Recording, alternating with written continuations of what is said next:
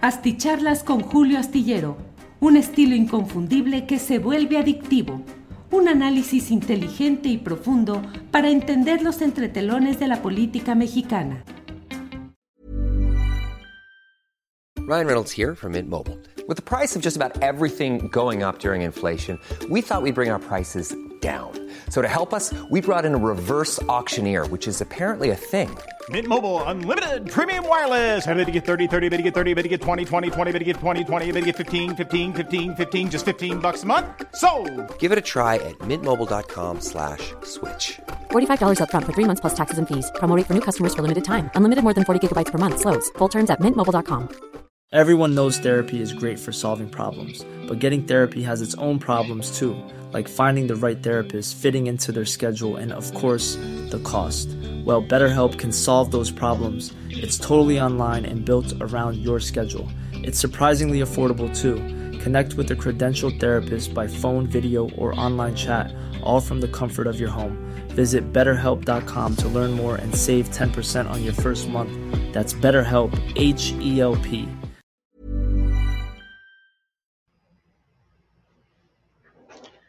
Bueno, buenas noches. Ya estamos por aquí ocupando este espacio que, bueno, pues tengo síndrome del impostor, sin duda. Soy Arnoldo Cuellar, soy, eh, bueno, soy miembro del equipo y de la tripulación astillero, miembro honorífico, lo cual es un gran honor, y también soy integrante, soy coeditor del Laboratorio de Periodismo y Opinión Pública, un espacio de información, de análisis en el estado de Guanajuato. Como muchos de ustedes ya lo saben, les agradezco mucho eh, la confianza. Primerísimamente, pues a Julio Hernández por invitarme, ¿no? A su equipo que me está apoyando extraordinariamente bien, con gran profesionalismo. Y desde luego a que la gente que pues entró desde muy temprano, dejó comentarios. Ernesto Araiza es el primero que por aquí leo que, uy, desde las 8 de la noche ya nos estaba esperando y le agradezco mucho eh, lo que dice. Trataré de estar a la altura de esta consideración de mi conocimiento del tema del Bajío. Yo he dicho en algunas entrevistas a las que me han hecho el favor de invitarme en estos días que ya nadie entiende lo que está pasando en Guanajuato. Ya no vemos especialistas en Guanajuato y creo que no lo entienden incluso ni siquiera las propias autoridades, o por lo menos eso muestran al seguir una política del avestruz y esconderse.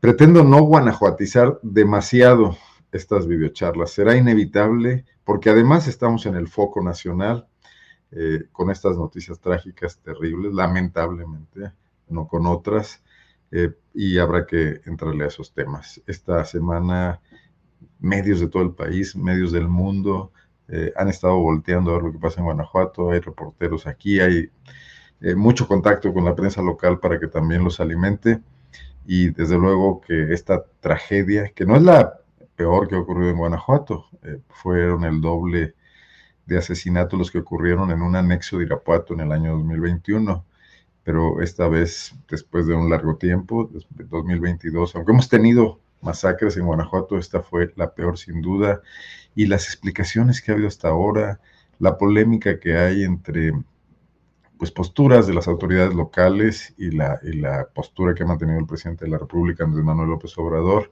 que desde luego ha sido también abordada de forma bastante poco rigurosa por medios nacionales, según me he estado dando cuenta, al sumar lo que dijo López Obrador en torno al asesinato de seis jóvenes elayenses, cinco de ellos estudiantes de medicina, con lo que dijo en torno a lo que pasó en Salvatierra la madrugada del domingo, pretendiendo eh, atacarle por una falta de sensibilidad y una revictimización. Yo vi con cuidado los videos, vi con cuidado la mañanera, y creo sobre todo que eh, López Obrador esta vez eh, aprendió del tema, de las críticas duras que recibió merecidas por lo que dijo en el caso de los jóvenes de Celaya, pretendiendo justificar un brutal asesinato con el tema de dónde andaban, qué andaban haciendo, si andaban comprando droga o no. Ahí sí, ahí sí la regó el presidente. No esta vez, cuando una reportera en la conferencia de prensa mañanera de lunes eh, le agregó a la serie de preguntas que le había hecho y donde había sido muy cauto en responder si se trataba eh, otra vez del tema del tráfico de drogas. Y ahí López Obrador dijo que sí. Y entiendo ese contexto, porque en realidad en Guanajuato, y esto está muy medido, hay un incremento notable de las adicciones que más allá del tema moral o lo que las personas piensen del consumo de drogas, genera una situación específica que es originadora, eh, creadora de violencia extrema, que es el manejo de ese mercado, el manejo del mercado de la droga, que es lo que origina las disputas entre estos grupos, hasta ahora no combatidos, hasta ahora impunes, cuando ya tienen capacidad para hacerlo tanto las autoridades federales como las autoridades locales, porque ha habido modificaciones a las leyes en ese sentido y que ninguna de ellas hace. Eh, bueno, vamos a hablar más de eso el día de hoy junto con otros temas, también la perspectiva nacional. Quiero agradecer mucho los comentarios, las bienvenidas cálidas. Espero estar a la, a la altura de sus expectativas, la verdad, y díganme cuando no lo haga y díganme cuando se me pase la mano guanajuatizando me acaban de ver por ahí en otro programa con la buena amiga Adriana Buentellos. Así es, he estado en un montón de programas estos días, noticieros de radio, noticieros de televisión, porque el tema Guanajuato simbra y porque realmente, bueno, pues se, están buscando visiones que también traten de, de, adentrarse en el tema y en el caso de nosotros, de Pop Lab, pues hemos seguido muy de cerca lo que es el trabajo de la Fiscalía de Guanajuato. Esa fiscalía inenarrable, inconcebible, de 14 años continuos bajo la batuta de un solo individuo, un individuo poderoso, un individuo que da mucho de qué hablar todo el tiempo, que ha sobrevivido, ni no sobrevivido, pues no, no, es que esté en una situación de sobrevivencia, ha transitado por tres gobernadores, va a transitar por una cuarta gobernadora, la, la próxima gobernadora de Guanajuato es mujer, porque las principales candidatas de los partidos políticos Morena y el, y el Frente Amplio son mujeres. Eh, y ahí va a estar Carlos Amarripa todavía, si no ocurre otra cosa. Y eh, desde Pop Lab hemos realizado un seguimiento, un análisis, un perfil de cómo se toman decisiones en Guanajuato y de cómo todo el apoyo que este fiscal tiene, no solamente del PAN local, no solamente del gobierno del Estado, de sucesivos gobiernos, sino también del gobierno norteamericano, de algunas agencias norteamericanas como el FBI, no se traduce en, una mejor, en un mejor trabajo, en mejores resultados para los guanajuatenses. Y eso sin duda es un factor a tomar en cuenta, quizás mucho más relevante, mucho más trascendente para lo que ocurre aquí, que las opiniones equivocadas o malintencionadas, incluso si así lo quieren ver, concedamos eso, de un político como López Obrador. No es la insensibilidad de los políticos lo que está matando a los jóvenes, sino su inacción, sobre todo las de aquellos que tienen como chamba específica, como encargo social, perseguir los delitos y prevenir la delincuencia. Pero hoy vamos a, rápidamente abordar este tema porque el día de hoy la tragedia de Salvatierra tuvo lo que yo podría considerar su primera respuesta social. Fue un, un acto luctuoso, pero ya eh, Ayer fueron los sepelios de varios de los 11 jóvenes asesinados. El día de hoy fue una protesta, una protesta ciudadana, una protesta pacífica, una protesta impresionante, una marcha del silencio en el municipio de Salvatierra. Fue hace unos momentos, a las 6 de la tarde. Mi compañera, reportera en Pop Lab, Carmen Pisano, estuvo muy pendiente de las transmisiones que, que varios medios de comunicación, medios muy competentes, medios amigos, como por ejemplo informativo, informativo Ágora de Celaya, que dirige la periodista Gabriela Montejano, estuvieron haciendo de los hechos. No sé si ya estará por aquí Carmen para invitarla. Carmen, ¿cómo estás? Gracias por acompañarme en esta aventura, Carmen. Hola, ¿qué tal? Buenas noches. Un gusto saludarles. No, pues siempre un gusto eh, tener tu visión y tu eh, clarísimo conocimiento y penetración de muchos de los fenómenos de Guanajuato que eh, nos sirven de mucho en PopLab para poder estar reflejando estas realidades y hacer la chamba que hacemos, ¿no? Que hasta ahora, bueno, pues parece que ha sido, que está cumpliendo esa función social que nos propusimos cuando decidimos eh, iniciar esta aventura periodística. Carmen, ¿cómo viste eh, los, los acontecimientos de hoy? ¿Qué detectaste en esta eh, marcha a las seis de la tarde, en esta ceremonia luctuosa en Salvatierra? Primero me, me llamó mucho la atención la, capacidad de convocatoria, las personas, el número de personas asistentes. Hay que hablar de Celaya, perdón, Celaya, Salvatierra. Salvatierra es un municipio muy pequeño. Eh, son como 94 mil habitantes, de acuerdo al último censo del 2020 del INEGI.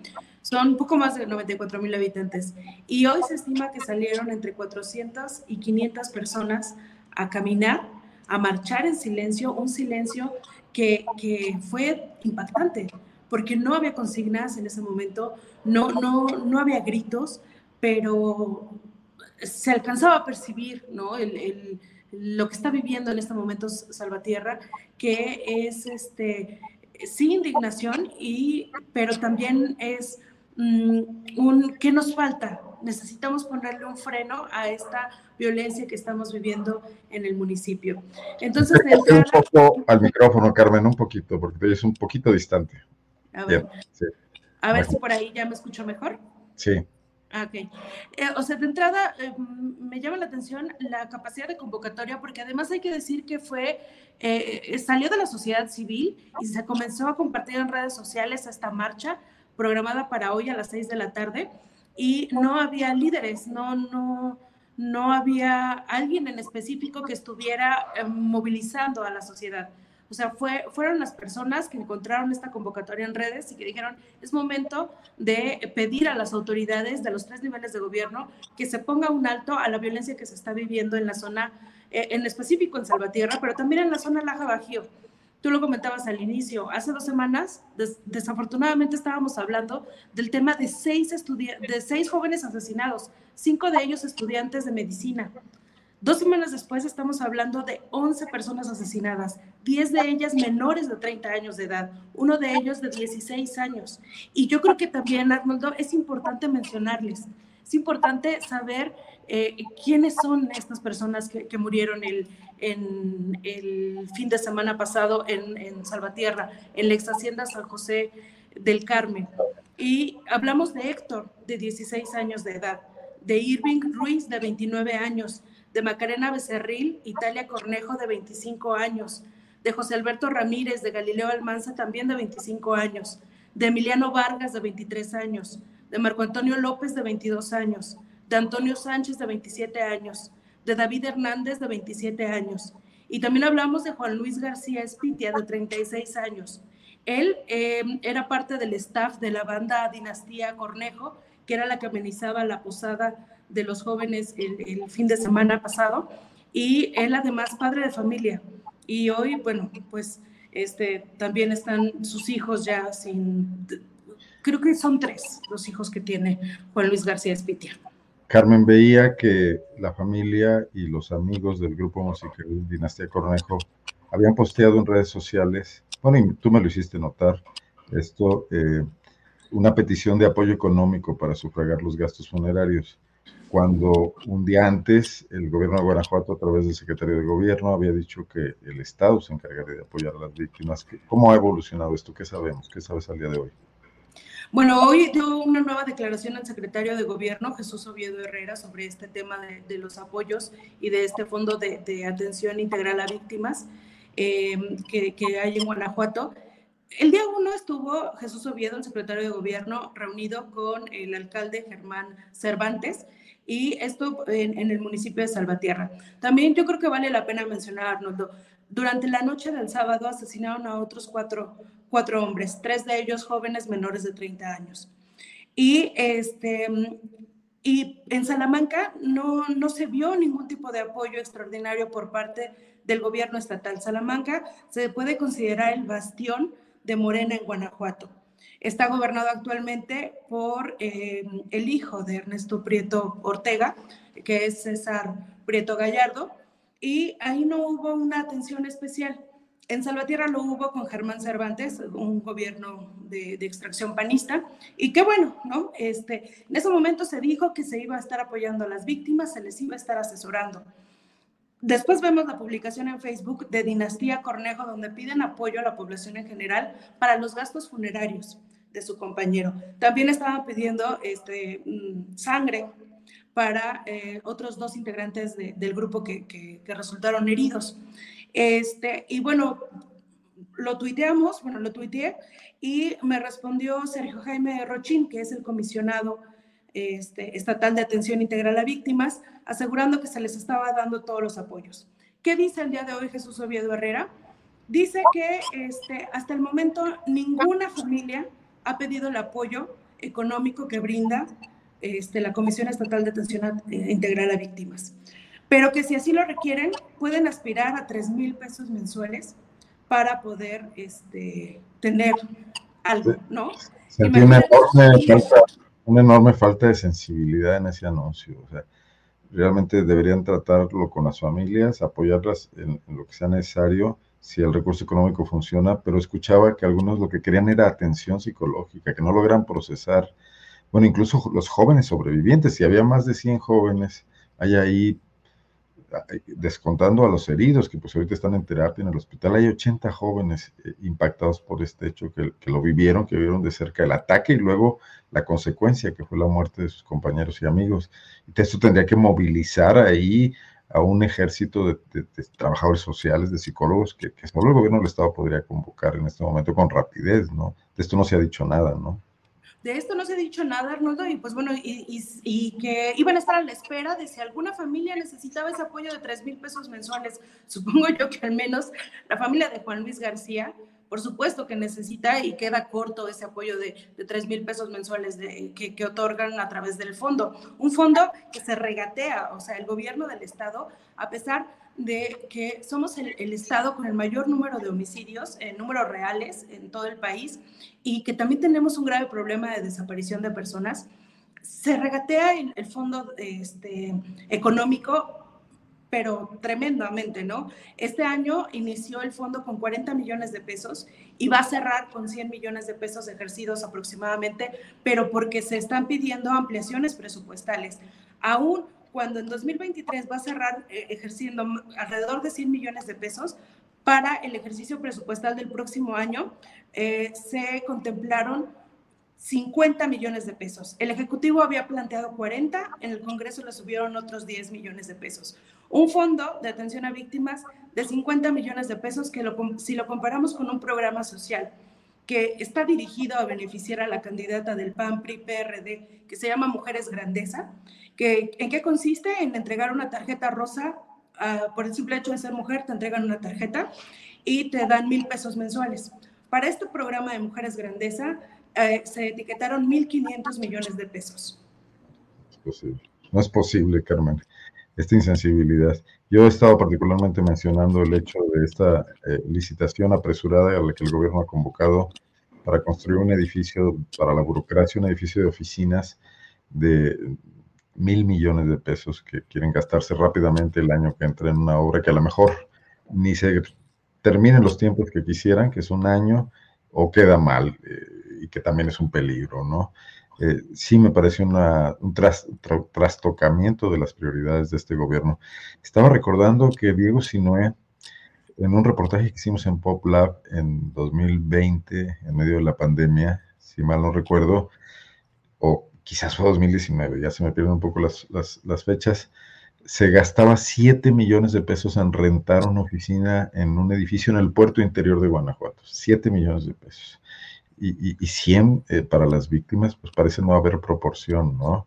Digo, en un, en un lujo, en una cosa innecesaria, porque hay oficinas de gobierno, porque tiene un palacio de gobierno, porque tiene centros de convenciones que no funcionan como tales, como en Guanajuato o en Irapuato. Eh, incluso con el Poliforme en León, que tiene ahí espacios también donde en ocasiones los usa como oficinas, y pagar esta renta a un empresario amigo en el puerto interior. Pero bueno, así están las cosas. Una, una última cosa, eh, las explicaciones de la fiscalía van inusitadamente un boletín de prensa del lunes en la noche y una rueda de prensa de ayer martes eh, esta fiscalía que normalmente batallamos mucho para conseguir la información, las respuestas de sus responsables, de sus titulares, de sus titulares es complicadísimo, pero hasta de sus voceros. Carmen, muy pobre la explicación que hay hasta ahora, me parece a mí, no sé a ti qué te parece. Sí, por supuesto, Arnoldo. Eh, es raro muy raro que la Fiscalía de Guanajuato eh, se adelante siempre el pretexto del fiscal es, es que estamos en investigación, no podemos entorpecer el proceso y ahora salen, primero se filtra a algunos medios esta hipótesis de la Fiscalía de eh, el motivo por, por el que asesinaron a estas 11 personas y que fue porque no les permitieron entrar a una fiesta, entonces se fueron, regresaron con un comando armado y dispararon a diestra y siniestra. Esa es la, versión de la Fiscalía. Y nos pareció muy extraño que, que lo ventilaran. Y justamente hoy en la protesta de hace un rato de Salvatierra, uno de los comentarios que, que hacía una de las personas asistentes es, queremos justicia y queremos paz para Salvatierra, pero también queremos que las personas que sean detenidas sean las, las personas responsables, porque a la Fiscalía de Guanajuato le encanta decir, esclarecimos tal hecho con esta detención y cuando lo presentan ante un juez, eh, se les imputa otro delito. Portación de arma, no los homicidios, no, no, no, no el hecho impactante mediático que por el que salieron a decir que ya se había esclarecido tal o cual este, hecho. Entonces, hoy también entre las exigencias es, queremos que, que las personas responsables sean detenidas y que sean las reales, que no sean este, fabricadas. Eso lo comentó uno de los ciudadanos que este, marcharon el día de hoy en Salvatierra. Y, y, pues bueno, el fiscal no ha salido, el fiscal Carlos Amarripa Aguirre no ha dado ninguna declaración, no se le ha visto, tal vez está de vacaciones. Se, se difundió un video del fiscal regional, sé que es la zona que comprende Salvatierra, pero de Carlos Amarripa no sabemos.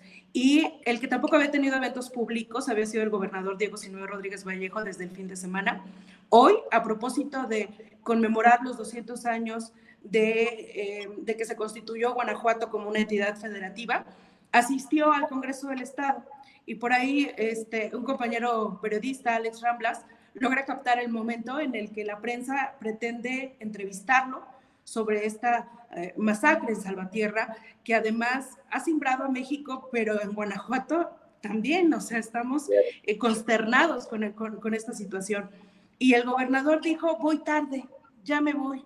Este, no, no dije una mentira, va tarde a muchas cosas. Sí, sí, como tu Twitter, sí, justo así, ha ido tarde a muchos. Nos preguntan en el chat que si sabemos cuánto gana Samarripa, que si gana más que el presidente. Entiendo que es el funcionario mejor pagado del gabinete, está por encima del resto de los secretarios de Estado, según la última vez que vi esas cifras, pero sí, sí gana más que, el presidente de la República. Sí, superior a los 200 mil pesos. Más o menos, sí. Bueno, y yo nada más decir, Carmen, y para agradecerte ya mucho que hayas estado aquí, te dije que te iba a robar 15 minutos y ya me pasé.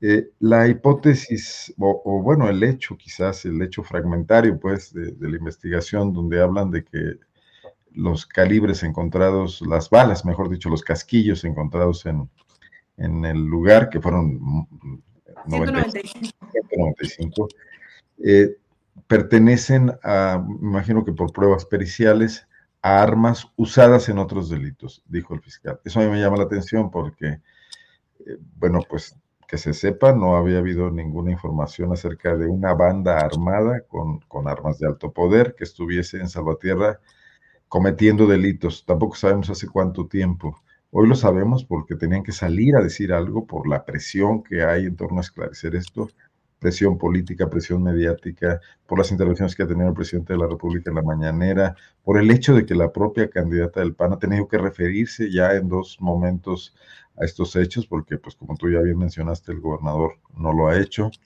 Y, ella está en campaña, ella no puede darse el lujo de, de, no decirlo, la abordan los periodistas, etcétera, ¿no? Además, alguien tiene que salir a dar explicaciones porque ahí se ve una tarea incompleta de la fiscalía, esta fiscalía que presume tanto su tecnología, que presume tanto sus capacidades científicas, que además eh, ha manejado este a través, junto, conjunto con la Secretaría de Seguridad, un programa de vigilancia carretera sofisticado. Me, me imagino que era sofisticado en el 2012, ya no debe de serlo tanto, que ese escudo hoy nos viene a decir que hay una banda armada en Salvatierra que está cometiendo delitos con armas de alto poder. Tuvo que pasar una masacre donde 11 jóvenes perdieron la vida para que nos enteráramos de esto, para que los habitantes de Salvatierra se enteraran de esto. Yo no sé si habían tenido la delicadeza de informar al alcalde, de informar al destacamento de la Guardia Nacional que está en la zona, que esto estaba ocurriendo. Pero la Fiscalía, con este elemento que da a conocer, pone en evidencia que conocen, que tienen un mapa de la actividad delictiva pero que no detienen a las personas. No obstante que ya cometieron delitos, ellos mismos lo están diciendo, delitos que implican uso de armas de fuego, tampoco dijeron si son homicidios, si son asaltos, si son secuestros. Entonces estamos a, a cuentagotas conociendo un poco eh, nuestra realidad criminal de la que estamos absolutamente ajenos, somos víctimas circunstanciales, todos los guanajuatenses somos rehenes porque sencillamente se guardan la información y no la comparten. Eh, ¿Con qué te gustaría cerrar y despedirte, Carmen? Pues, eh, pues, cerrar y despedirme. A propósito de este comentario, Arnoldo, de las autoridades saben y no hacen nada. hay una historia muy reciente en Salvatierra, que es del año 2020, que son las fosas clandestinas que se encontraron eh, eh, muy cerca de la cabecera municipal. Es, la, es el, sitio de hallazgo donde se han encontrado el mayor número de cuerpos. Si mal no recuerdo, son 89, 90 cuerpos. Y está a siete minutos de la cabecera municipal donde se encontraron estas fosas clandestinas. Se encontraron elementos de tortura. Hey, I'm Ryan Reynolds. At Mint Mobile, we like to do the opposite. of what Big Wireless does. They charge you a lot, we charge you a little. So naturally, when they announced they'd be raising their prices due to inflation, we decided to deflate our prices due to not hating you. That's right. We're cutting the price of Mint Unlimited from $30 a month to just $15 a month. Give it a try at mintmobile.com slash switch. $45 upfront for three months plus taxes and fees. Promote for new customers for limited time. Unlimited more than 40 gigabytes per month. Slows. Full terms at mintmobile.com. Everyone knows therapy is great for solving problems but getting therapy has its own problems too, like finding the right therapist, fitting into their schedule, and of course, the cost. Well, BetterHelp can solve those problems. It's totally online and built around your schedule. It's surprisingly affordable too. Connect with a credentialed therapist by phone, video, or online chat, all from the comfort of your home. Visit betterhelp.com to learn more and save 10% on your first month. That's BetterHelp H E L P.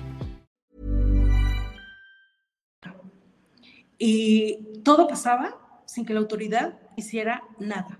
Entonces, no, sí hay indignación por lo que está pasando actualmente con los jóvenes, pero también hay un pueblo o una sociedad de Salvatierra, salvaterrense, que está recordando incluso este episodio de las fosas clandestinas, donde no se hizo absolutamente nada y estaba a las luces de las autoridades este, estatales, municipales, yo recuerdo una entrevista que hice a la excomisionada nacional de búsqueda, Carla Quintana, donde ella decía es que no puede ser posible que eh, no se hayan dado cuenta del sitio de exterminio en el que estaba convertido este predio en Salvatierra. No me acuerdo, creo que es Rancho Nuevo, no, no recuerdo exactamente el nombre del sitio.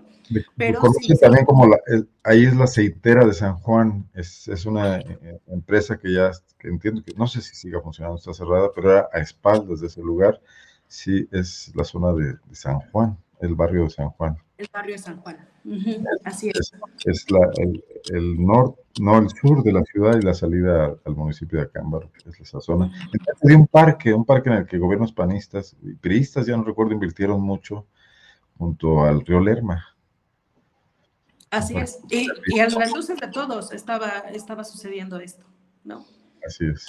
Y la historia de, de, de Lupita y de Javier Barajas Piña, estos dos hermanos, ella secuestrada y asesinada, localizada en una fosa, y el buscador, que incluso se incorporó a la, comisión de, búsqueda de personas en Guanajuato y que también a la postre fue asesinado, y sus padres que ahora viven exiliados de Guanajuato, son salvaterrenses, y ellos ya habían dado la voz de alerta de lo que está eh, pasando en Salvatierra después de la fosa, que cómo seguía el riesgo, cómo seguía el peligro, tenemos el caso hace unas semanas de un regidor del Partido de Acción Nacional asesinado también. Ah, lo que ocurre ahora tiene antecedentes y algo se podía haber hecho con un poco más de voluntad política también. Así es, Armando. Pues mira, muchísimas gracias por acompañarme en este arranque de la videocharla astillada, eh, esta invitación que me hizo Julio Hernández, Julio Astillero. Este, qué buena madrina fuiste, Carmen. Espero que se me vaya en los próximos días. No, al contrario, gracias. Además, ya te vas de vacaciones. Bien ganada, sí, Así que nos veremos pronto. Descansa. Gracias, hasta luego, un gusto. Hasta luego, gracias.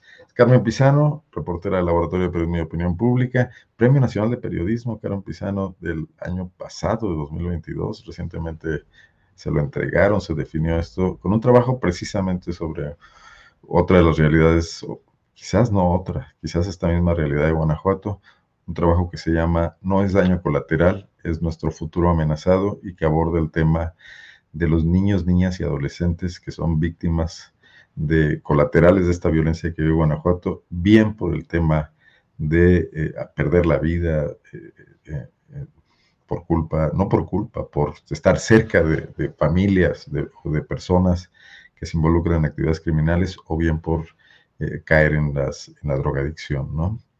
Desde muy jóvenes. Pero bueno, no todo tendrá que ser Guanajuato, nada más terminar este tema diciendo que hoy el presidente de la República volvió a tocarlo eh, desde la conferencia de prensa mañanera que estaba dando en Acapulco. Eh, preguntas hubo al respecto y señaló que le parecía insuficiente la teoría o la hipótesis manejada por el fiscal Carlos Amarripa. Por eso bautizábamos un poco esto que el presidente guanajuatiza las mañaneras. Eh, se ha visto obligado, son muchos temas. Qué bueno que lo hace. no siempre con el tiempo que debiera. Creo que hoy, hoy fue buena la intervención acá tampoco mucha gente pensamos que, la hipótesis es muy débil, que no se ha avanzado y que no es la realidad profunda de lo que provoca que una disputa de jóvenes entre sí por entrar a una fiesta y porque no los dejen, eso no es normal. Regresar con armas de alto poder con otras personas, quizás las mismas, ni siquiera lo sabemos bien, y disparar indiscriminadamente, suena muy pobre. En todo caso, ¿por qué hay jóvenes con armas? ¿Por qué hay jóvenes dispuestos a hacer este tipo de actos de barbarie? Es lo que tendríamos que estar analizando y sobre todo pasaron una línea muy grave, tendría que estar siendo detenidos, sometidos a proceso y conocerse con toda transparencia. Pues bueno, eh, la mecánica de estos hechos, si es posible, ¿qué hay detrás de ello? Probablemente estemos ante otras cosas más, ante autores intelectuales que estén empujando a estos jóvenes a este tipo de violencia porque tienen otras intenciones. Pero bueno, eh, dejemos aquí el tema que ha ocupado esta semana muchos titulares en los medios para hablar también de lo que pasa a nivel nacional. Y he visto que sigue eh, despertando polémicas, posiciones eh, pues críticas, el anuncio de un grupo de priistas para apoyar conformarse como grupo político y apoyar a la doctora Claudia Sheinbaum. Alianza progresista, dicen estos hombres, que muchos de ellos de progresistas no tienen mucho. Eh, perfiles de todo tipo, eh, algunos políticos con trayectoria, digamos, rescatable, honorable, institucional, como puede ser Jorge Carlos Ramírez Marín, originario de Yucatán, otros exgobernantes de sus estados muy, cuestionados, como Rubiel Ávila, como el propio Alejandro Murat, eh, políticos que han ocupado otras posiciones, Nubia Mayorga, cercana a Osorio Chong, que fue senadora, que fue tesorera en Hidalgo, anuncian, ah, bueno, y, Adrián Rubalcaba, este alcalde de una demarcación en la Ciudad de México, que también ya había anunciado previo a la conformación de este grupo que él iba a estar en el equipo de Claudia Sheinbaum. A diferencia, y esto lo decía hace un rato en otra charla que tenía, de los que piensan que esto es una adquisición de impurezas por parte de la Cuarta Transformación. A mí me parece un movimiento estratégico interesante en el marco de la contienda electoral. Yo no sé si esto lo negoció Claudia Sheinbaum o Mario Delgado, si tuvieron pláticas previas, muy probablemente, pero me parece correcto que ellos no aparezcan en esta foto, que sean los priistas lo que más bien, los que más bien marquen una distancia con, con quien actualmente representa un PRI cada vez más disminuido, como es Alejandro Moreno, Alito Moreno, los que decidan sumarse, hacer política, bueno, pues sí, no son personajes eh, muy reconocibles, son parte de la crisis y del deterioro que vive el PRI, del desprestigio acumulado a lo largo de pues 90 años de ejercicio político, donde perdieron y recuperaron la presidencia de la República y fue peor para ellos porque nunca abandonaron sus viejas mañas. Pero hoy con pragmatismo, eh, lo que están diciendo y lo que están mandando decir es, pues Xochitl no tiene ninguna posibilidad. El PRI y el PAN y el PRD aliados no tienen ninguna posibilidad para nosotros, que buscamos espacios, que buscan chamba, que probablemente buscan impunidad también, hay que decirlo, y deciden sumarse a Claudia Sheinbaum.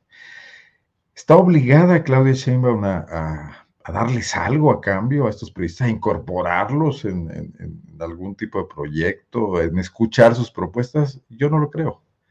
Definitivamente, yo creo que está muy estructurado lo que ella quiere hacer, los retos a los que tiene que responder, las propias insuficiencias que la cuarta transformación eh, tiene como cualquier movimiento en conformación, Morena como partido político, el complicado gobierno de un país que ha sido saqueado y que ha sido afectado por negligencias históricas y que está sumido en una ola de violencia, donde si bien no se ha avanzado mucho en este sexenio, algo se ha avanzado y que además no se arregla de un día para otro, pero también, y yo he sido muy crítico de cierta actitud del presidente de la República, Andrés Manuel López Obrador, de celebrar y de festinar que ya esto cambió. Esto todavía no cambia y tendrá que seguirse avanzando. Y ya falta mucho para que cambie. Es, es, largo el camino a desandar después de particularmente los gobiernos de, los, de la etapa final priista, los que define López Obrador como los gobiernos neoliberales, quizás desde la corrupción López Portillista y desde el, la, de, la desmesura echeverrista, eh, y después los neoliberales que vinieron prácticamente a desmantelar el Estado, un poco lo que está haciendo con más eh, velocidad y con más violencia mi ley en Argentina, y de eso hoy también nos referiremos brevemente, pero que lo que amerita es seguir siendo autocríticos. O sea, la verdad es revolucionaria, decían los clásicos, y entonces no hay mucho para festinar. Y si hoy la prioridad de Claudia Sheinbaum es ganar la elección, no solo la de la presidencia de la República, sino ganar las cámaras, ganar el Congreso para darle viabilidad a las reformas que faltan, eh, pues no está nada mal que ocurra este fenómeno donde se trasvasan líderes con quizás con escasa influencia, pero que simbólicamente siguen aportando la idea de que eh, la ventaja de Claudio Sheinbaum es amplia no hay manera de que se le acerque la alianza de partidos políticos que destrozaron al país, más el PRD, que es, una especie de cabuz ahí, ya muy menguado. Y entonces empezar a preocuparse por lo otro, porque Morena tiene mucho por hacer. Eh, no, hace, no hace falta que se sumen los impresentables priistas para ver que en Morena hay muchos impresentables morenistas. Y seguramente a muchos de ustedes en sus estados lo ven y algunos de ellos lo son desde la primera hora, son morenistas puros, pero tampoco son políticos ni eficientes, ni confiables, ni honorables. Entonces, así es la clase política de un país y toca a los ciudadanos estarlo señalando, toca a los medios de comunicación que además eh, pretendemos o buscamos de independencia, estar atentos a eso. Entonces, no, no, no creo que haya necesidad de hacer grandes olas, creo que no me parece mal la crítica y qué bueno que se manifieste, como se manifestó en el caso de García Harfuch, de esta izquierda que pretende mantener una línea, una línea que en ocasiones no se ha seguido tanto en el actual gobierno. Esa izquierda tendría que estar también siendo crítica del papel del ejército, por ejemplo, y ahí no se les ve tan activos. Eh, pero bueno, eh, más allá de la polémica y de lo natural que se dé y que se manifieste y que presione a los dirigentes de Morena, eh, Claudia Sheinbaum da un golpe importante esta semana porque al mismo tiempo que los priistas vienen y se le suman, y un panista como Javier Corral hace una semana o dos semanas, eh, mientras tanto, a Xochitl se le siguen fugando como agua entre los dedos eh, los cuadros políticos con los que había atado algunas alianzas, como pasó con Silvano Aureoles, el exgobernador de Michoacán, también un personaje, pues nada presentable, ¿no? Después del gobierno que hizo allá. Pero bueno, eh, la, la, guerra y la política se parecen en eso, decía Maquiavelo y decían otros teóricos, como Sun Tzu, concentrar la mayor cantidad de fuerzas en un punto y lograr que el enemigo tenga la menor cantidad de fuerzas en ese mismo punto o el adversario. Y en ese sentido creo que es una buena estrategia lo que está pasando entiendo las otras posiciones también, ¿no? Y pienso que debemos ver todos los puntos de vista. Me preguntan en el chat que cómo está Morena en Guanajuato. Morena en Guanajuato es un eh, partido en, formación. Donde eh, ha crecido el número de sus miembros por incorporación de panistas, de priistas también, y es una especie de federación de corrientes políticas, en este momento con una hegemonía del grupo político que formaron la alianza de Ricardo Sheffield, ex procurador del consumidor, expanista, y Mauricio Hernández, el delegado de la Secretaría de Bienestar en Guanajuato, que es un eh, leonés que hizo carrera política en México, que se sumó allá a la 4T y que estuvo en círculos cercanos a hombres del primer, del primer círculo también de López Obrador, ¿no? Y que ha tenido una presencia influyente en cuanto maneja el presupuesto federal y los programas sociales en Guanajuato, pero políticamente poco visible. Y ellos están controlando mucho repartos de candidaturas y mm, el accionar político de Morena. Pero eh, hasta ahora, incluso las encuestas sí lo muestran, siguen por debajo y a la saga de un panismo que se ha enquistado, que tiene base social importante, que tiene controles políticos desde el gobierno estatal, un gran presupuesto, casi 100 mil millones de pesos anuales, que lo usa indiscriminadamente para ampliar o mantener esta base social electoral y los gobiernos municipales. Es una batalla interesante la que se viene. Hasta hoy no se ve todavía que Morena tenga, puede ser la chica, desde luego, pero no se le ve todavía como un competidor que ponga en peligro la hegemonía panista. Habrá que ver y habrá que estar pendiente de lo que ocurre en las campañas. Bueno, vamos encaminando esta videocharla ya a su final. Me parece muy interesante lo que ocurrió el día de hoy en Argentina.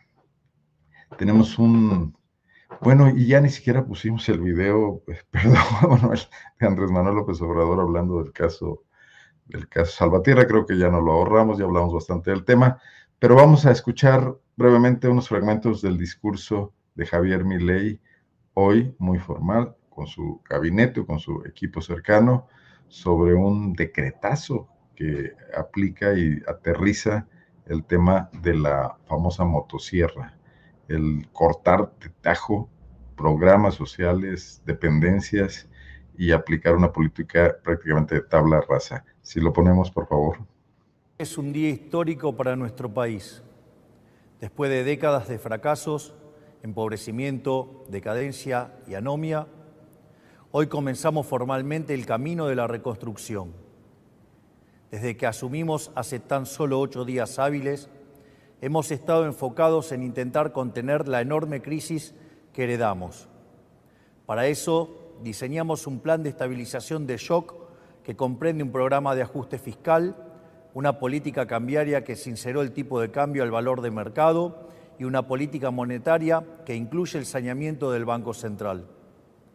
Estamos haciendo nuestro máximo esfuerzo para intentar disminuir los efectos trágicos de lo que puede ser la peor crisis de nuestra historia, producto de décadas de gobiernos que han insistido con recetas fracasadas. Porque como dijimos durante todos estos meses, el problema no es el chef, sino la receta. Esas ideas que fracasaron en la Argentina son las mismas ideas que han fracasado a lo largo y a lo ancho del planeta. Porque allí, donde se intentaron, han sido un fracaso en lo económico, han sido un fracaso en lo social, han sido un fracaso en lo cultural y encima le han costado la vida a millones de seres humanos. Esa doctrina, que algunos podrían llamar izquierda, socialismo, fascismo, comunismo, y que a nosotros nos gusta catalogar como colectivismo, es una forma de pensamiento que diluye al individuo en favor del poder del Estado. Es el fundamento básico del modelo de la casta.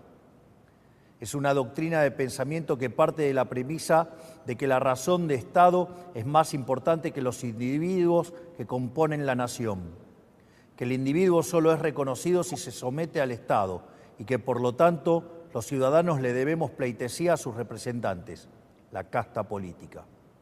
Es decir, que los individuos no son sino un medio para los fines del Estado. Bueno, aquí comenta en el chat que parece Hitler hablando y el encuadre, parece esta idea de poder eh, del individuo que se rodea de símbolos. Pero yo sobre todo escucho a un político ideologizado, que no está hablando de medidas concretas, eh, tratando de atender un problema Usted va con el mecánico, le lleva su coche descompuesto y usted le sale con un discurso de por qué estuvo mal donde lo llevó antes, porque es comunista o es socialista el anterior maestro. No, pues eh, parece que se vienen tiempos duros para Argentina. Es un discurso ideologizado y es el discurso de un presidente que sigue siendo un opositor. Cuando ya tiene todos los resortes de la política y del Estado para llevar a cabo un proceso, no lo piensa hacer ni en forma gradual, ni tampoco negociando con nadie. Los mexicanos, los analistas, los teóricos que aquí eh, le han aplaudido a mi ley por su filosofía libertaria, tendrían que estar escandalizados de un político que lo que hace es polarizar desde el poder, lo mismo que no les gusta aquí de López Obrador, ¿no? Que quien además lo hace verbalmente, pero que no ha llegado al extremo al que ahora va encaminado mi ley, porque este decretazo, este, le llaman en Argentina DNU, que es decreto necesario y urgente, está derogando una treintena de leyes, pero aún están los analistas argentinos tratando de desglosar, porque en lo que dijo hoy dicen que son más que estas 30 leyes.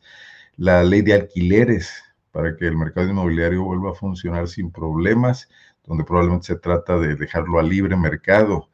Una derogación de la ley de abastecimiento, la ley de compra nacional, eh, la ley de góndolas que tiene que ver con el transporte de los productos agrícolas, imagino que góndolas de ferrocarril, digo, parece que hay una sobreregulación en Argentina, muy probablemente motivada por algún tipo de, razón para normar eh, una complejidad social, pero que cortarla de tajo con esa motosierra eh, va a generar quizás más problemas en el corto plazo y probablemente también en el largo plazo. Hubo protestas ya, no fueron tan numerosas como se esperaba y surgió ya este planteamiento, estos protocolos de seguridad. Mi ley se fue a la Dirección Nacional de Policía supervisar en tiempo real mediante cámaras de video los operativos para controlar a los piquetes de eh, manifestantes en Buenos Aires. Estaremos siguiendo de cerca, es una realidad que aunque esté aparentemente lejana en la geografía, en el cono sur de nuestro continente, tiene muchas eh, significancia para, pues, para lo que viene pasando en América Latina. Esto es por el momento y ojalá eh, los que les interese más hay excelentes medios de comunicación argentinos, página 12, que además se puede acceder libremente a sus artículos y a sus eh, reportajes. Quiero dejar aquí esta primera videocharla astillada. Hasta ahora la sí, sí hay un gato, exactamente, hay un gato por aquí que se anda acercando. Este, se llama Migajón y es gatita. Eh, bueno, accidentes de la vida, está eso bastante discreta. Eh, agradecerles toda la participación en el chat, todos los parabienes. Eh, veo que también hay algunos eh, super, ¿cómo, se llaman estos super chats que aportan recursos eh, muy bien para mantener la viabilidad de este canal de la prensa independiente y alternativa en México. Hasta donde esté, un gran abrazo a Julio, que descanse, que se desconecte, que procure en estos días cargar la pila. y yo aquí seguiré. Nos veremos esta semana jueves y viernes. Tengo preparadas algunas entrevistas, algunos temas distintos. Eh, vamos a hablar de cultura, vamos a hablar también de seguridad pública desde un cierto punto de vista teórico. Eh, voy a hablar de la prensa en México. Ya me aceptó una charla el maestro Gabriel Sosa Plata, que es experto en medios de comunicación, que es académico y que esta vez fue también jurado del Premio Nacional de Periodismo. Y por ahí vamos a tener este, algunas, algunas sorpresas. Estaremos aquí hasta el viernes 29. Ya el fin de año nos retiramos. Alguien más seguirá haciendo estas videocharlas en la primera semana de enero y Julio regresará hasta la segunda semana de enero. Un abrazo a todos. Un gran, gran agradecimiento a Juan Manuel Ramírez y su invaluable apoyo para llevar a cabo con pericia técnica la producción de esta videocharla. Gracias, nos vemos aquí mañana a las 9 de la noche. Un saludo grande. ¿No se merece tu familia lo mejor? Entonces, ¿por qué no los mejores huevos? Ahora, Egglands Best están disponibles en deliciosas opciones. Huevos clásicos, de gallina libre de jaula y orgánicos de Egglands, que ofrecen un sabor más delicioso y fresco de granja que le encantará a tu familia. En comparación con los huevos ordinarios, Egglands Best contiene la mejor nutrición como 6 veces más vitamina D, 10 veces más vitamina E y el doble de omega 3 y B12. Solo Egglands Best. Mejor sabor, mejor nutrición, mejores huevos. Visita egglandsbest.com para más información. Hola, buenos días, mi pana. Buenos días, bienvenido a Sherwin Williams. ¡Ey! ¿Qué onda, compadre?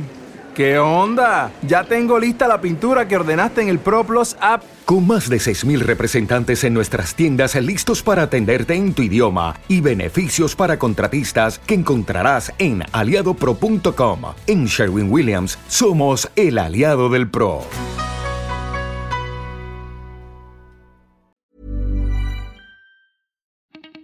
Para que te enteres de las nuevas asticharlas, suscríbete y dale follow en Apple, Spotify, Amazon Music, Google o donde sea que escuches podcast. Te invitamos a visitar nuestra página julioastillero.com.